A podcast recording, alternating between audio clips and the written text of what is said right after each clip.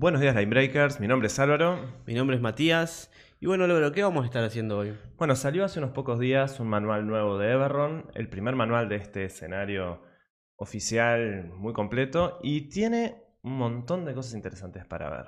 Entre ellas, que tomaron un concepto de las marcas del dragón, algo que llevamos arrastrando de Everron mucho tiempo, casas nobles, casas de sangre, y las adaptaron de una manera extremadamente interesante.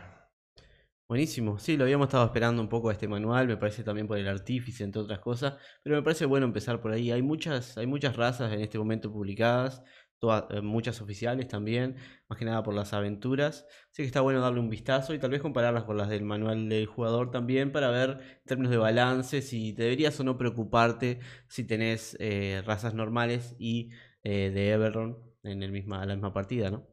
A mí me va a pasar porque cuando los estaba leyendo me causó esta duda, así que podemos discutirlo acá mismo. La primera decisión que tomó mm, los diseñadores en este manual, el manual es eh, resurgiendo de la última guerra, Rising from the Last War, eh, fue que esto no son dotes, no son fits, son variantes de la clase o subclases, lo cual te sacan habilidades que normalmente tienen las clases del manual del jugador, porque más allá de que añaden el Warforged, que vamos a hacer un video sobre él porque me parece que lo amerita, eh, te modifican todas las clases. Razas. Razas, perdón.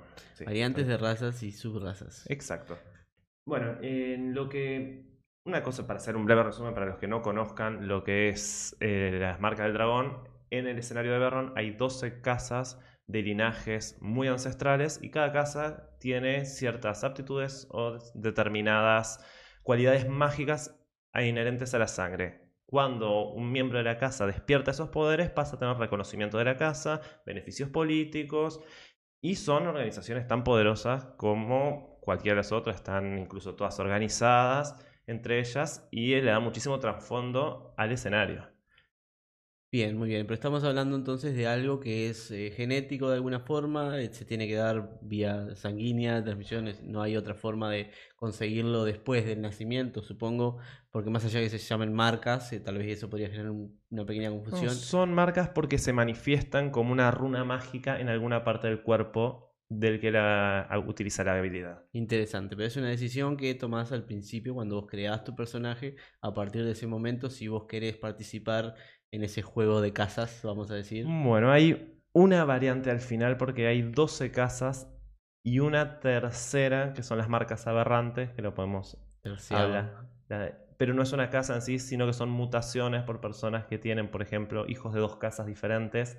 Ah, y son muy, en el escenario, son muy castigados, son perseguidos, hubo incluso una búsqueda y exterminio de ellos, porque determinados representantes tenían habilidades muy poderosas y no el mejor de los humores. Hay muchos que dicen que te vuelven loco. Es todo parte del lore de Everron que para mí por lo menos es genial. Ahí va. Otra cosita que cabe destacar es que lo que Álvaro puntualizaba sobre que no son dotes es porque en ediciones anteriores era así la forma en que vos conseguías esas. Eh, manifestar en las marcas, ¿verdad?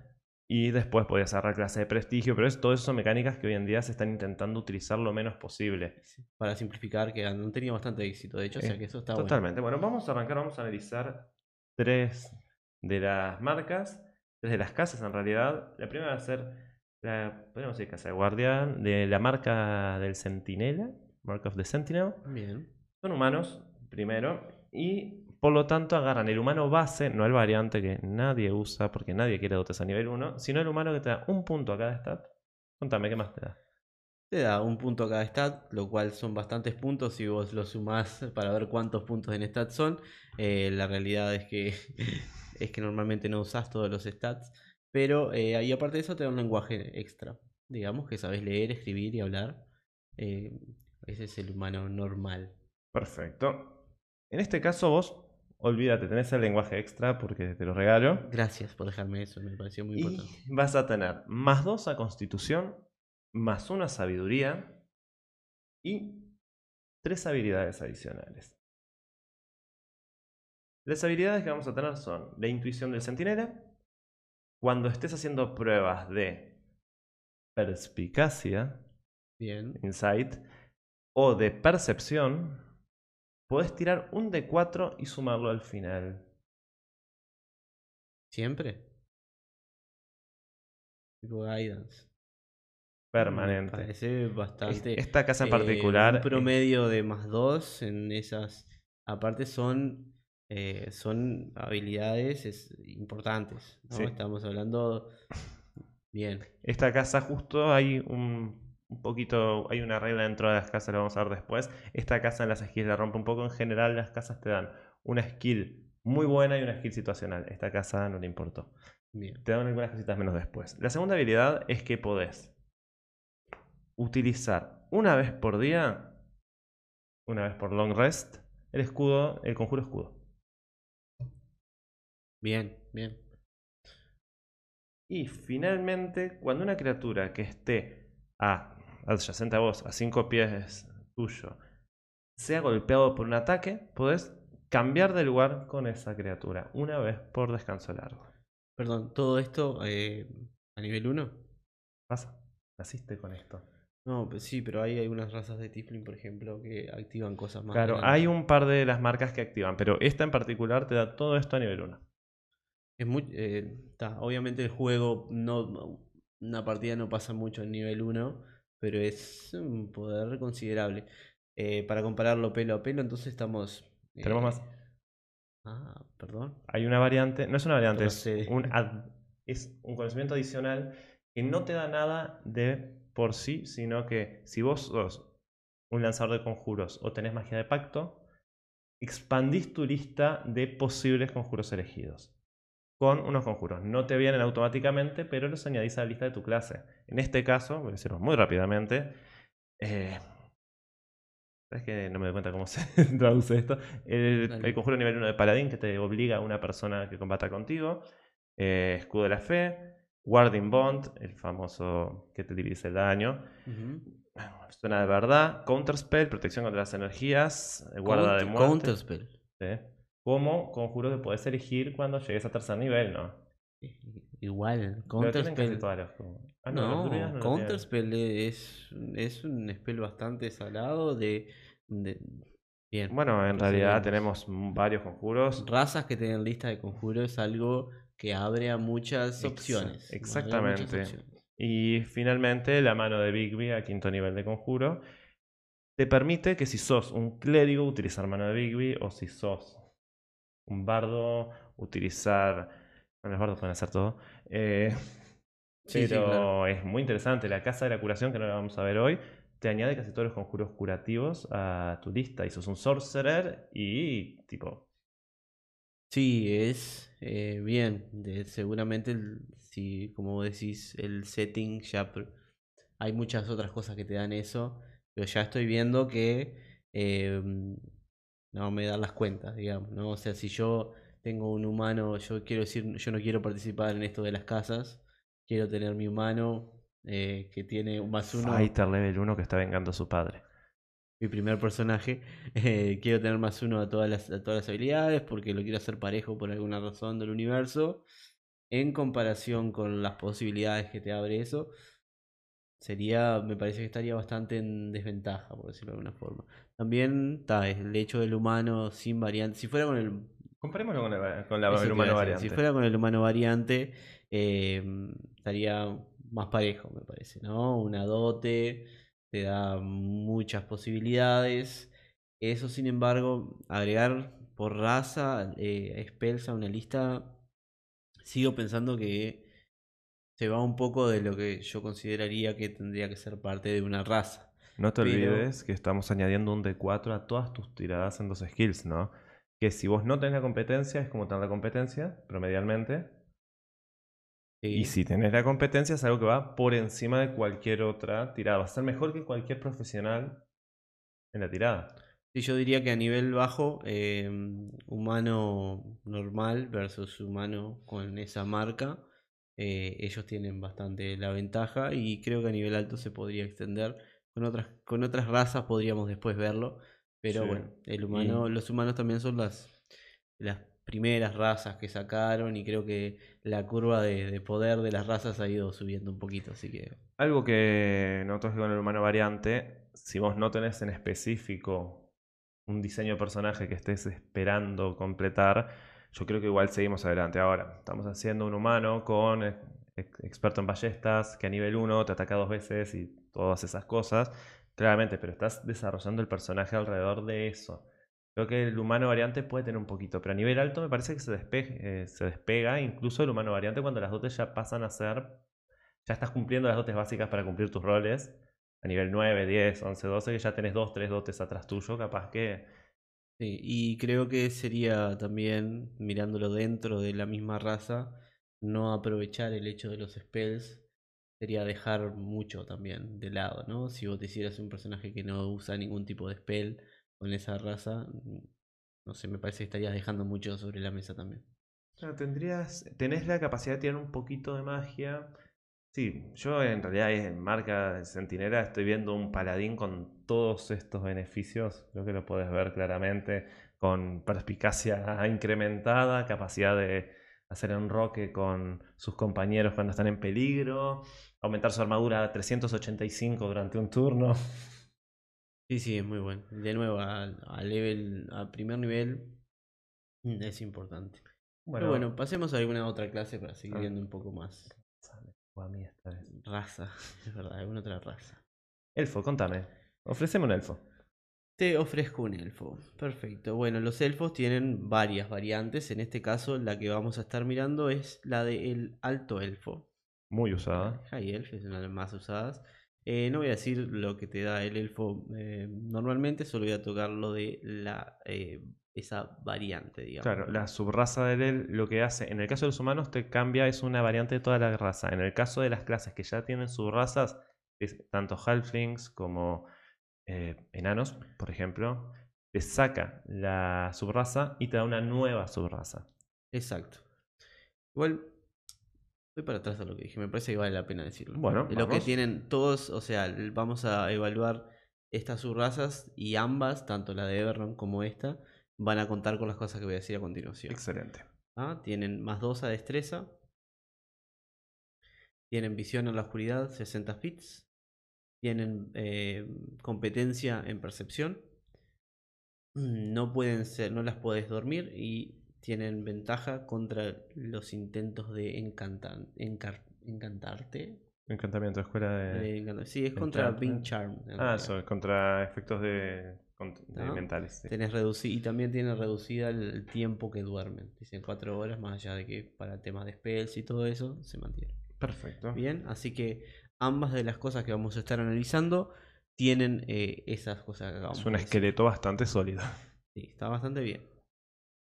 El alto elfo, por su lado, aparte, agrega que te da más uno de inteligencia, te da eh, competencia con espadas largas y cortas, arcos largos y cortos, que son las armas élficas. Te da eh, un cantrip extra, un truco extra. Te da otro lenguaje. Y listo.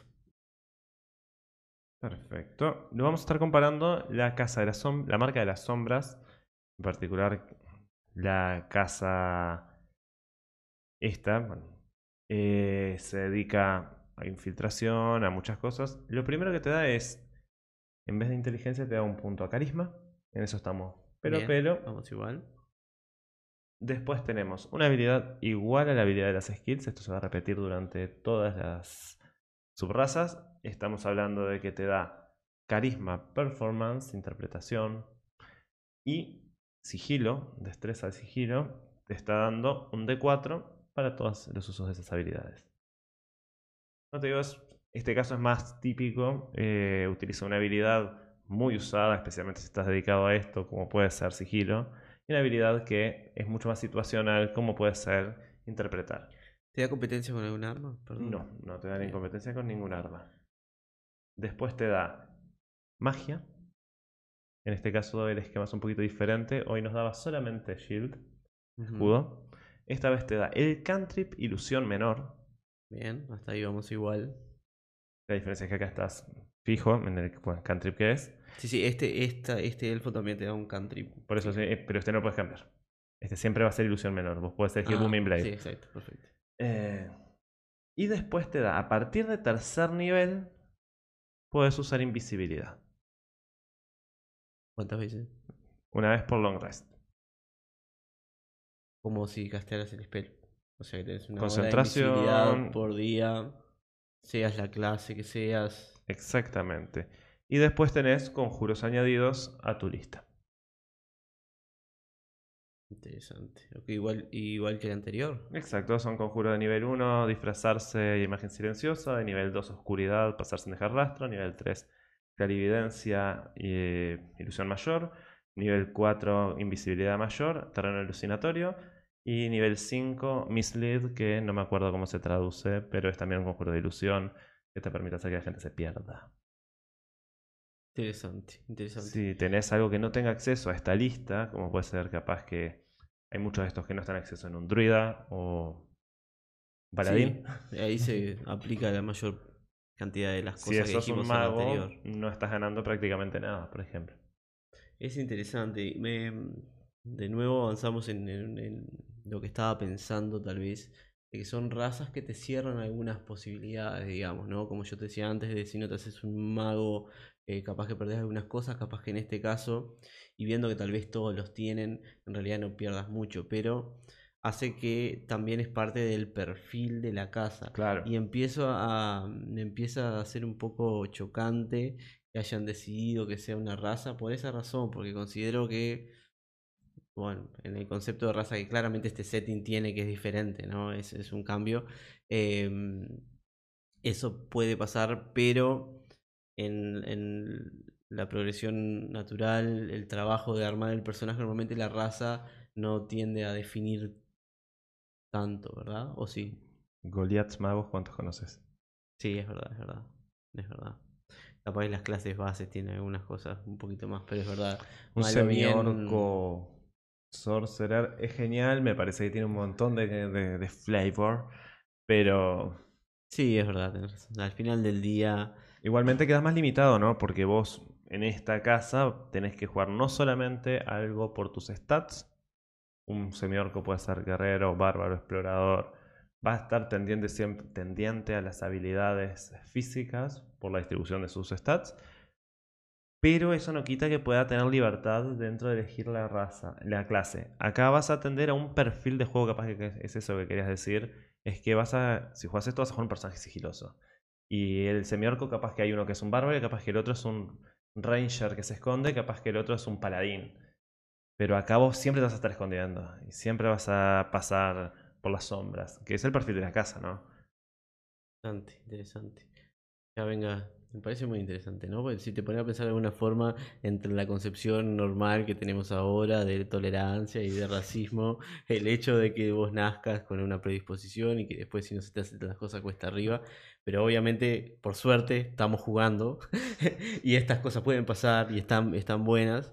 Y, y es una buena forma de, de volver, de enfrentarte a esas cosas y de poder eh, ver un poco más allá de eso, está, me parece interesante. Vamos a, vamos a ver alguna más. Y en balance, un elfo tenés en la misma party, un alto elfo y un elfo de las sombras. Eh, me parece que al igual que el otro veo que el alto elfo sale con desventaja, especialmente por el, por el D4 ese que es raro porque es una mecánica claramente de este setting. Y, y tal vez que, bueno, tal vez que no está en desventaja si alguien hace un, un personaje y una clase que no está de acuerdo con el concepto, pero si alguien usa eso va a ser el concepto y en ese caso me parece que no, Y va a ser mejor que cualquiera que quiera hacer el mismo concepto y no sea de esa raza. Exacto, exacto. Por, lo- por lo tanto, eh, considero que tiene un poquito más, eh, especialmente por, lo, eh, de nuevo, los conjuros me está llamando mucho la atención, pero me parece que ah, ahora veremos con el próximo, ¿no? Pero si todas las clases te dan, la recomendación veremos al final, pero te terminaría diciendo no los mezcles, tipo, si usas eh, razas de Everron, que todo, lo mejor sería que todos sean Claro, de el tema es que vos sos heredero de una casa noble. No son casas nobles, tiene ahí todo un mambo importantísimo. Mambo, palabra muy técnica. Y con las casas nobles en Everron hay una prohibición de nobleza en un montón de lugares después de la guerra. Y significa igualmente sos el heredero. El heredero de una casa. No, no sos el único, pero dentro de los miembros están los miembros que despiertan los poderes de la marca y los miembros que cuando llegan a la adolescencia no despiertan los poderes de la marca y siguen vidas normales si es un elfo común. hay toda una prueba tipo mística que tienen que hacer para despertar. O puede que vos seas un tipo que vive una panadería y un día despertás la marca porque tu madre y tu padre tienen descendientes que tenían esa marca y a vos te sale porque se te mezcla y Mendel dijo... Vos decís que va a haber em, que la mayoría de las aventuras van a tender a, usar, si son por lo menos a, usar esas mecánicas. No, yo digo que me parece que es muy difícil, a menos que esté haciendo una party que esté dedicada a las casas, que no hayan otras, porque en la población son unos pocos los pertenecientes a las a las casas, a los herederos de las casas del dragón. Y eso lo hace como que si vos jugás, la única opción que es viable mecánicamente es ser de una casa para poder hacer mejor tu personaje. En el mundo existe mucha gente que no es de las casas. A eso Claro. Sí, bueno, están los Warforce también, supongo, esas, esas otras. eso tenemos que eh, bien porque razas que también, sí, siempre me gustó la idea. Pero bueno, me parece que sigamos viéndolo un poquito más. Vamos a ver una más. Bien. ¿Te parece un semiorco? Contame. Te cuento. Un semiorco, entonces. El semiorco eh, lo vamos a. No tiene una base como el, el, que hablamos hoy, es decir, vamos a cambiar todo, ¿verdad? Exactamente. no tiene variante de alguna forma. Y te voy a decir: tenemos, primero que nada, te da más 2 a fuerza, más 1 a constitución. Tres puntos total. Tres puntos en total. te da visión a la oscuridad. Te da eh, menacing. Te da competencia básicamente en intimidar. Bien, o sea, competencia en intimidar por la raza gratis. Como los elfos te dan competencia en percepción. Exacto. Después te da eh, que si te bajan a cero puntos de vida, te hacen uno una vez eh, por long rest y que si haces un crítico con un arma melee, podés eh, tirar un dado más, básicamente. Ah, y sería eso. Ah, bueno, el lenguaje que puedes hablar, lenguaje de tu raza, Excelente. Mark of Finding. Nunca ah, dije qué marca era. Bien, bien. Es aplicable tanto a humanos como a semiorcos. A ver, escuchémoslo. Tenés más dos a sabiduría, más una constitución. Bien. Control 1, Constitución se mantuvo ahí. Sí, bien. Vamos bien. Tenemos visión a la oscuridad. Esto estamos igual. Tenemos la mecánica mágica del D4. En este caso aplicada a percepción y supervivencia. Son buenas habilidades las dos. Y tenemos las habilidades de lanzar un poquito de magia que tiene cada casa. En este caso tenés la habilidad de usar marca del cazador y a, partir de tercer nivel localizar objeto. Ambos con se recargan con long rest. Ganas la habilidad de escribir común y goblin. Ah, bien, bien, bien. O sea, pero tienen los mismos stats, tanto los humanos como los semiorcos que pertenezcan a esta casa. Claro, claro. Pasan a ser como una sola raza que es diferente. Interesante. O sea, estéticamente van a ser distintos por sus orígenes, pero van a tener exactamente los mismos bonos. Bien, son más capaz druido. Y después tenés los conjuros de la marca. O sea, en resumen, tenés eh, marca del cazador, conjuro bastante bueno para hacer daño y otras utilidades. Tenés a partir del tercer nivel localizar objeto, conjuro segundo nivel, un poco más situacional. Tenés un D4 de, en supervivencia y percepción, muy buenas skills. Y finalmente tenés que hablas común y goblin y los conjuros. En este caso es una lista bastante poderosa, para mí por lo menos. Podemos decir que tenés Fuego Férico, nivel 1. Eh, Long Strider, zancada larga. Eh, localizar armas, ah, animales y plantas, localizar armas, qué buen conjuro. Localizar objetos, clarividencia, eh, hablar con las plantas, tremendas conversaciones. Adivinación, localizar criatura y comunión con la naturaleza. Interesante. Creo que te abre un camino. Eh, la clase del semi-orco básico tiende mucho al daño físico por las cosas que te da, te permite, básicamente te ayuda. Siempre todo el mundo lo va a ver como un bárbaro. Tal vez que eso te abre un poquito la puerta, tal vez a un druida. un eh, explorador. Un explorador también. Eh, capaz que te da un poquito más de opciones y lo ves como otro tipo diferente de, de semi-orco. Eh, me parece que está bueno y creo que, claro, al ser que apuntan a cosas diferentes, eh, me parece que en términos de balance están más o menos bien, sin ser que, bueno, esa, la mecánica del D4 es más de ese setting específico y creo que, que suma bastante el hecho del dado extra en el crítico, si haces un build para eso. El hecho de no morir una vez por día. Es una, una vía extra, un continuo. Sí, eh, lo hemos visto y es una gran habilidad. Y sí, me parece que es, de lo que hemos visto hasta ahora, me parece que es lo que está aún más pelo a pelo. Sí, sí, lo, lo me pareció balanceado, ¿no? Hasta me gustó que, que tuviera una opción como diciendo, está, mirá, podés, podés jugar tu personaje con colmillos verde eh, en, en otra cosa ahora, ¿no? Sin perder mucho en el camino. Y... Un, un shaman druida con un clérigo al estilo World of Warcraft. Exacto, está bueno, está bueno. Sí, me gusta ese concepto para. Sí, como que te abre esa puerta que está, está bueno. Y también el hecho de que no hayan hecho el, el orco como casi como raza jugable eh, y tenga solo esa opción, eh, está interesante. Esta, si el máster es muy generoso. Tenemos que ir a Manuales de Monstruos a buscarlo, ¿no? Pobrecito. Bien, bien. Eh, pero interesante, creo que podemos to- tomar algunas conclusiones en general sobre la- las razas, estas razas. Creo que claramente tiene toda una parte conceptual alineada al este setting, a esta campaña, a este mundo.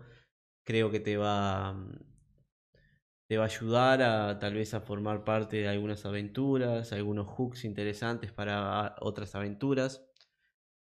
Eh, creo que entre las cosas que dijiste, creo que comparando, no mezclaría yo como máster, no mezclaría cla- razas normales o lo vería con cuidado dependiendo de cómo esté armada la party, especialmente si hay una raza del manual del jugador y una raza similar, pero de em, este setting. Cap- Capaz que algún Tiflin de esos super OP de los manuales más nuevos. Claro, exacto, exacto. Lo, lo vería con un poquito de cuidado, pero eh, eh, no me parece una grosería, debo admitir. Y de nuevo, es como, es como hablábamos antes de, del tema de cómo crear tu mundo, ¿no? Si eso está en el mundo, hay cosas rotas, digamos, o cosas desbalanceadas en el mundo, tiene que tener un impacto en cómo funciona el mundo. Y la forma en que parece que eso está armado en este caso es que, eh, bueno, hay casas, ¿tá? Hay casas que se dedican especialmente a ese tipo de cosas y que tienen una especialización y que me parece interesante. Te encasilla un poco en algunas cosas tal vez, pero eh, siempre que te tratan de encasillar, tenés también para hacer el rebelde, hay muchas opciones. Además está la mecánica, está el Concilio de los Doce, es un organismo que regula, no regula, sino que coordina las casas, entonces es muy normal, es un hook muy típico de Eberron que los players sean eh, enviados por una misión por el concilio y no por la casa. Entonces vos tenés gente de muchas casas y te da la capacidad de tener personajes diferentes. Yo igualmente, a mí me cuesta un poco. Si lo dejo o no lo dejo, pa. Vería eso que vos dijiste, sí, sí, vamos a ver, eh, si uno me está jugando un humano guerrero y el otro me está jugando un humano de la marca del dragón del Sentinel en la misma mesa paladín, yo la vería, porque me parece que a menos que el player se lo vaya a tomar muy sabiendo lo que está pasando o intente buscar alguna mecánica que lo diferencie, particularmente con el humano. Me parece que los otros tienen un poquito más de flexibilidad, pero el humano básico siempre tuvo eso. El humano básico siempre fue muy flojo. Me parece que son más poderosas, me parece que hay que asumirlo de esa manera.